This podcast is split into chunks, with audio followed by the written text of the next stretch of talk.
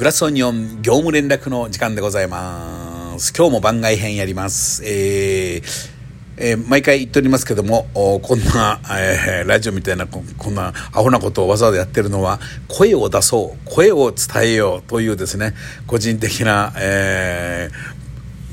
広報活動をやっておりましてですね、その一環でやっております。そして、今日も番外編なんですけども、ところで今日も思いっきり話は飛ぶんですが、あの、この夏ですね、せっかくこのコロナ騒動で今空いてるでしょうかし、あの、今の時期しかないと思うんでですね、えー、青森のですね、三内丸山遺跡っていうのにもう本当に一生に一度、は行ってみたいとずっと思っててでもいつもいつもタイミングを逃してでですねでおそらくこの秋とかになるとまたそのコロナの第2波が来る可能性が非常に高いので、えー、この暑いうちにですね一発行ってこようかなと思ってですねあのいるんですけども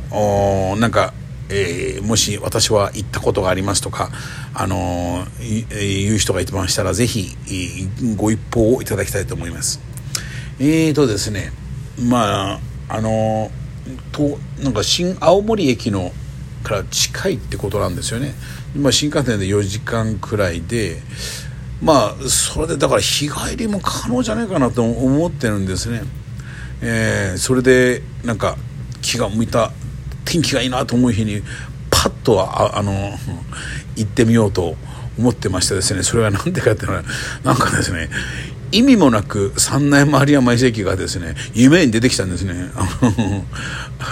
えー、よく僕はあの、まあ、あの YouTube とかでですね三内丸山遺跡ってもうなんか、ね、いつ見ててもうロマンが広がって広がってもうたまんなく興味があってですねまあこれ一回は見てみたいというですねねその見とかないといつどんなふうなことがあってね見れなくなるか分かりませんからね。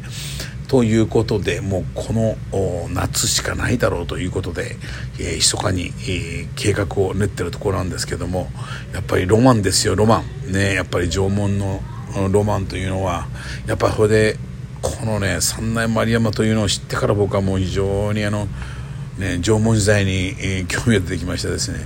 えー、縄文フェチなんですね、まあ、僕のあのふるさと九州宮崎というところもですねいっぱいあのそういう土器とか出てくるところなんですよ、まあ、大概日当たりがいいとこはまあみんなねあの誰か彼が住んでたんであれなんですけどとも宮崎あたりはですねあのなんかあのー、火砕流でみんな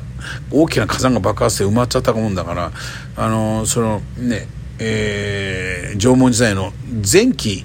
しかなんか残ってないんですよ後期はなんかどっか埋まっちゃってるんですね、えー、でもまあそんなんでまあ皆さんまあ有名だからあれですけどその三内丸山遺跡というのはこう全てのなんかねえー、いろんな学説を覆すようなすごいところでなんと定住生活をしていたというんですからね。これはもうやっぱぱり髪の毛はダメだろうなと思ってずっとずっと思ったんですけども、えー、ある時はすっかり忘れてしまっていたりとかしていたんですけども、あのー、今回ですね、えー、せっかくのコロナ騒動を利用してですね、うんね、日帰り、えー、を強行ツアーツアーをしてみようと思ってんですねまあねそんなもんなんかねあんまりねあのみんなそんなに興味 ない人も多いんでわざわざ行こうなんて。これもでこれこういうのもがね一人で見に行かないとこの人に気遣ってたらもうダメなんですね。やっぱ自分があここをこう見てみたいみたいのがあって。でまあ1回目はですねもうロケハンのつもりで行って、まあ、それ以降もし興味があったらさらに行ってみようと思ってはいるんですけれどもですね。え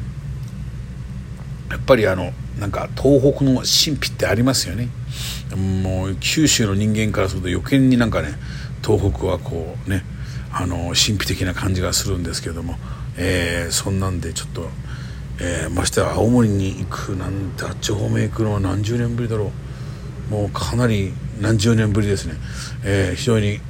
僕は本当にあの東北って本当に詳しくないもんですからね。一足飛びに北海道っていうのはね、まあ、なんだかんだで合計34回は行ったことあるんですけどもあのねその間をなかなか行かないもんでその中でやっぱりねにわかにずっと心残りがですね、えー、三内丸山遺跡というのが ずっとありましてですね、えーこの夏密かに計画いたしております。ではまあそういうことで、えー、今日は6月9日ロックの日えー、ルビーチューズデイグラスオニオン、太こうい日はですね、結構暇しておりますので、皆様、よろしければ、高田の馬場へお越しの説はグラスオニオン一つよろしくお願いいたします。えー、それではまた明日。